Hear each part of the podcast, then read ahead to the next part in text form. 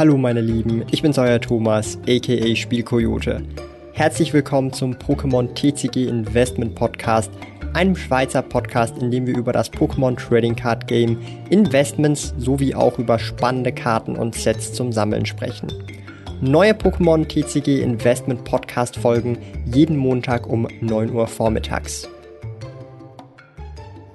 Warum haben eigentlich Sammelobjekte oder irgendwelche Sammelgegenstände ihren Wert und weshalb sind Menschen bereit dazu für bestimmte Dinge, wenn sie original verpackt sind, guter Zustand ist, mehrere hundert, gar tausend oder zehntausend oder sogar hunderte Tausende von Euro oder Franken oder Dollar auszugeben. Das möchte ich euch heute etwas näher bringen in diesem Video. Ich zeige euch ein paar Käufe, die ich getätigt habe in der Videospiele-Sektion, spezifisch japanische Spiele. Dafür drehen wir mal die Kamera um und haben hier unten einige Dinge, die ich mir gekauft habe. Und die sind grundsätzlich die meisten Dinge nicht sealed. Wir haben hier meinen Fuß, den habe ich letztens auch gekauft. Ähm, ein Pokémon Game Boy Color in oder Gold äh, Version auf Japanisch und ihr denkt jetzt euch so, boah, krass, das ist ja richtig gut erhalten. Thomas, was hast du dafür gezahlt. Ich meine, dafür müsstest du doch schon fast ein Bein abgeworfen haben. Nein, keineswegs.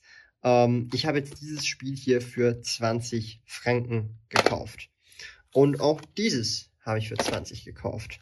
Und auch diese hier habe ich für sogar, glaube ich, ein bisschen mehr gekauft. Ich glaube, Silber war ein bisschen teurer. Ähm, aber auch hier. Blau. Und wirklich, schaut euch mal den Zustand an. Blau, Gelb, grün, rot und nochmal ein Gelb. Und ihr denkt euch wahrscheinlich, boah, das muss ja ultra teuer gewesen sein. Denn unsere Pokémon Gold, Rot, Blau sind schweineteuer. Die kosten mit einem guten Zustand 200, 300, manchmal auch gut und gerne mehr, wenn sie noch besser erhalten sind. Und über Sealed müssen wir gar nicht sprechen. Wie können also japanische Spiele so kostengünstig sein? Es liegt grundsätzlich daran, dass einfach alles in Japan zu schön erhalten ist. Ich meine, guckt euch das mal an. Ich nehme das jetzt einmal hier kurz raus und zeige euch das. Das ist 20 Jahre alt. 1995. Real Talk, also 20 Jahre alt. Ist untertrieben, ist 25 Jahre alt, okay? Schaut euch das mal an. Die Cartridge sieht so aus, als wäre die nie benutzt worden. Aber sie ist wahrscheinlich safe benutzt worden. Dieses Plastikding hat ja so ein bisschen hier was in der Ecke, aber ansonsten nicht wirklich was. Schaut euch mal diese Anleitungen an. Und hier sogar noch dieses Poster. Jesus Christ. Jetzt müssen wir hier mal so einen kleinen Balanceakt machen. Ich klemme jetzt das Handy zwischen mein Hals und mein Kinn. Und in der Zeit kann ich auch nicht richtig reden, aber ich kann euch dieses Poster öffnen. Und also solchen Unterhaltungsfaktor gibt's nur bei mir. Ich meine, zieht euch mal dieses Poster rein. Das hat noch niemand geöffnet. Ich habe das wahrscheinlich jetzt hier zum ersten Mal geöffnet, dieses Poster. Und das ist einer der Gründe. Ich lege das mal hier rüber und tue das nachher wieder falten. Sieht auch wirklich schön aus, dieses Poster, ja. Kanto, hier mit Alabastia. Sweet, oder? Und hier haben wir dann die Anleitung, die nicht perfekt aussieht, aber auch immer noch super, super schön ausschaut. Und das ist halt eben einer der Gründe.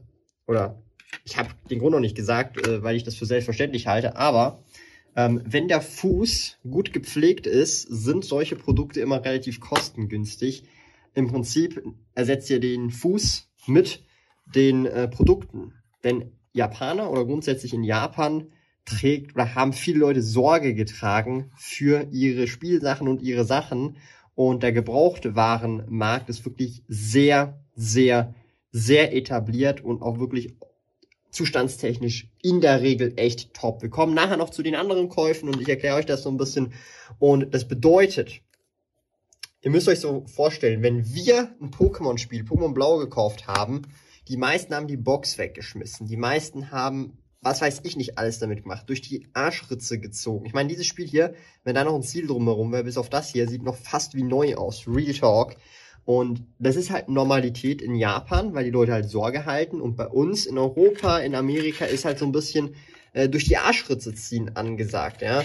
Und das ändert sich jetzt ja mittlerweile auch ein bisschen, aber das ist nicht die breite Masse. Die breite Masse hält halt immer noch nicht Sorg zu ihren Sachen. Es fängt schon damit an, dass so viele Leute auch einfach lose Discs haben von ihren Spielen. PlayStation 3, PlayStation 4. Und das ist jetzt nicht Schnee von gestern, sondern es ist über den letzten zehn Jahren halt so passiert, ja. Und das ist der Grund, wieso diese Dinge noch extrem kostengünstig sind, obwohl sie mehr als 20, manchmal so 25 Jahre alt ähm, äh, sind. Nichtsdestotrotz, und das ist der große, große Punkt, den man nicht außer Acht lassen ähm, darf, irgendwann ist der Supply trotzdem weg. Ja. Egal wie viele gut erhalten es von denen es hat, sie werden nicht nochmal produziert und irgendwann ist der Supply weg. Und mit weg meine ich, Leute haben es gekauft, sind mehr kaputt gegangen, Leute haben, und das hört sich jetzt doof an, irgendjemand da draußen hat 500 Game Boy Colors Spiele, die top erhalten sind, ja. Irgendwann hat jemand 50.000, 5.000, I don't know, ja. Ist mir relativ egal, was andere Leute machen. Aber das ist so, so funktioniert das halt, ja. Hier haben auch nochmal zwei Pokémon Puzzle Games für den Game Boy äh, Color. Ihr seht, die Zustände sind wirklich super, super schön. Ähm, und hier, das ist jetzt auch noch was Spezielles. Da habe ich leider gepennt bei uns in Europa. Es gab ja mal so die äh, 3DS-Code-Karten, ähm, Virtual Console, äh, ja, mehr oder weniger Ports für den 3DS mit Pokémon Gold, Silber und Kristall. Und die konnte man halt noch teilweise runtergesetzt für einen Zehner im Interdiscount, Mediamarkt und Co. kaufen, habe ich gepennt. Äh, in Japan kann man die jetzt noch relativ kostengünstig bekommen und ich finde in Japan die Boxen auch relativ schön. Dachte ich mir, hole ich mir ein paar Virtual Console Boxen und finde die ganz schön. Vor allem Pokémon Kristall habe ich etwas mehr zugeschlagen, weil Pokémon Kristall halt so für mich tatsächlich ähm, immer so ein Mysterium gewesen. Ich habe das nie irgendwo gesehen. Ich fand das immer ultra speziell und die Cartridge sah ultra crazy aus. Darum Pokémon Kristall war für mich immer so eine Legende. Ich wusste nicht, ob das wirklich existiert und es ist so selten und I don't know. Darum Pokémon Kristall ein bisschen mehr geholt, einfach für mich. Und ich finde, das sieht einfach wirklich super, super affenmäßig ähm, cool aus tatsächlich. Also sehr, sehr starke Sache hier an der Stelle einfach mal.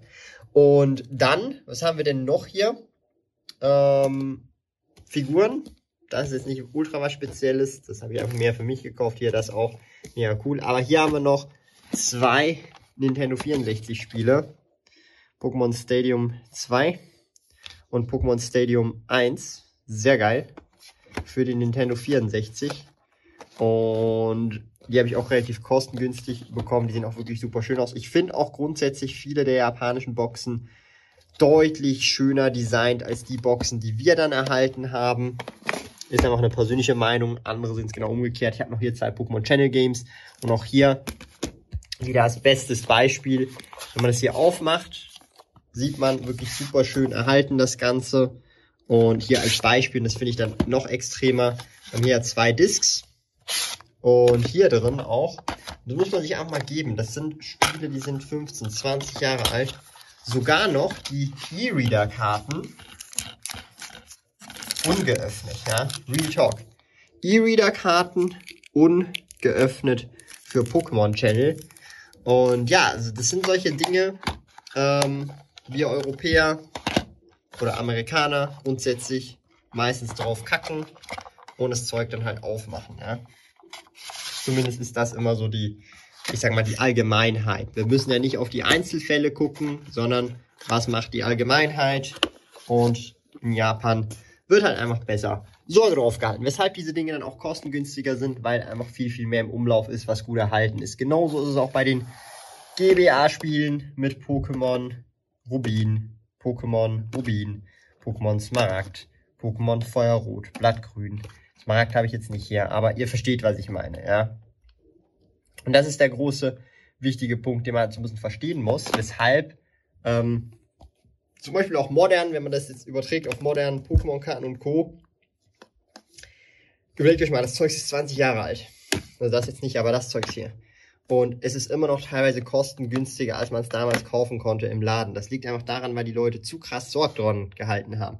Überlegt euch jetzt mal, was mit den heutigen Single Cards passiert, mit den modernen Pokémon Single Cards, Yu-Gi-Oh! Karten und Co. Klar gibt's einzelne Ausnahmen, ich meine grundsätzlich die breite Masse. Ja? Und ja, das sollte euch einfach mal so ein bisschen Eindrücke verleihen und zeigen, ähm, was das für einen Impact haben kann. Ich habe hier zum Beispiel jetzt auch noch, das ist nicht mehr so als Dings, sondern das habe ich einfach mal so gekoppt. Habe ich mal im, äh, im, im GameStop die noch gefunden für ein Franken irgendwas, glaube ich. Solche Mario Sport Superstar Amiibo Karten, dachte mir, nehme ich mal mit. Und ich habe mir letztens jetzt auch für meine Sammlung hier noch Ratchet Clank ähm, für die PlayStation 4, PlayStation Hits geholt. Relativ kostengünstig, dieses Spiel. Ich wollte es vor allem auch auf Englisch in der PEGI-Version, ähm, weil ich das USK-Logo einfach potthässlich finde und ich wollte einfach Englisch mit PEGI, also die UK-Version ist da dann der äh, äh, Push gewesen und ich wollte aber auch nicht die Not for Sale Version und darum ich habe mich dann auf die PlayStation Hits Variante mehr oder weniger äh, niedergelassen, weil es für mich sieht das noch am neutralsten aus. Und ich meine auch das hier, das kriegt man so für einen Zehner oder so, äh, wenn man das wirklich gut findet, äh, zuzüglich Versand noch. Haben mir dann direkt äh, vier gekauft, damit es sich mit dem Versand lohnt. Ansonsten hätte sich so mit dem Versand nicht so krass gelohnt. Darum hier, äh, auch sowas. Ähm, aber das finde ich ganz cool. Ratchet Clank ist jetzt zum Beispiel nicht sowas, was du, was jetzt irgendwie, boah, das ist ultra wertvoll, dies, das, jenes, sondern Ratchet Clank ist einfach Ratchet Clank. Ist einfach ein geiler Typ. Also ähm, Size Matters ähm, ist für mich so mein Lieblingsspiel schlechthin und zwar nicht die PS2-Variante, sondern die PSP-Variante. Das ist so mein erstes Ratchet Clank Teil gewesen, habe dann im Nachhinein viele der Teile nachgezockt, aber Ratchet Clank Size Matters für PSP hat mich stark geprägt, darum auch hier Ratchet Clank mehr oder weniger da die ähm, das Remake der Trilogie oder das äh, Remaster. Auf jeden Fall Platz in meiner Sammlung.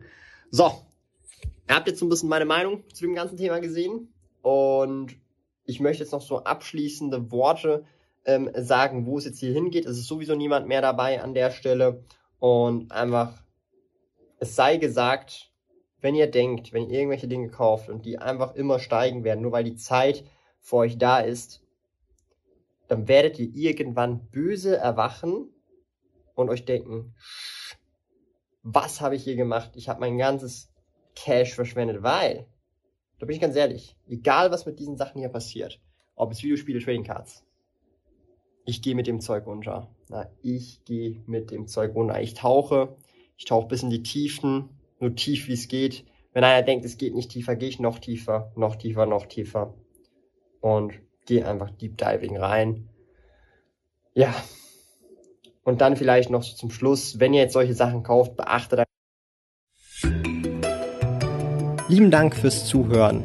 Neue Pokémon TCG Investment Podcast Folgen jeden Montag um 9 Uhr vormittags. Trete außerdem dem exklusiven Spielrudel Patreon bei patreon.com slash Spielkoyote und lerne von jemandem, der bereits seit 20 Jahren im Hobby ist, seit mehr als 10 Jahren mit Trading Card Games handelt und den größten Schweizer Online-Shop für TCGs führt. Mehr über mich und meine Reise erfährst du auf meinem Kanal www.spielkoyote.ch slash YouTube.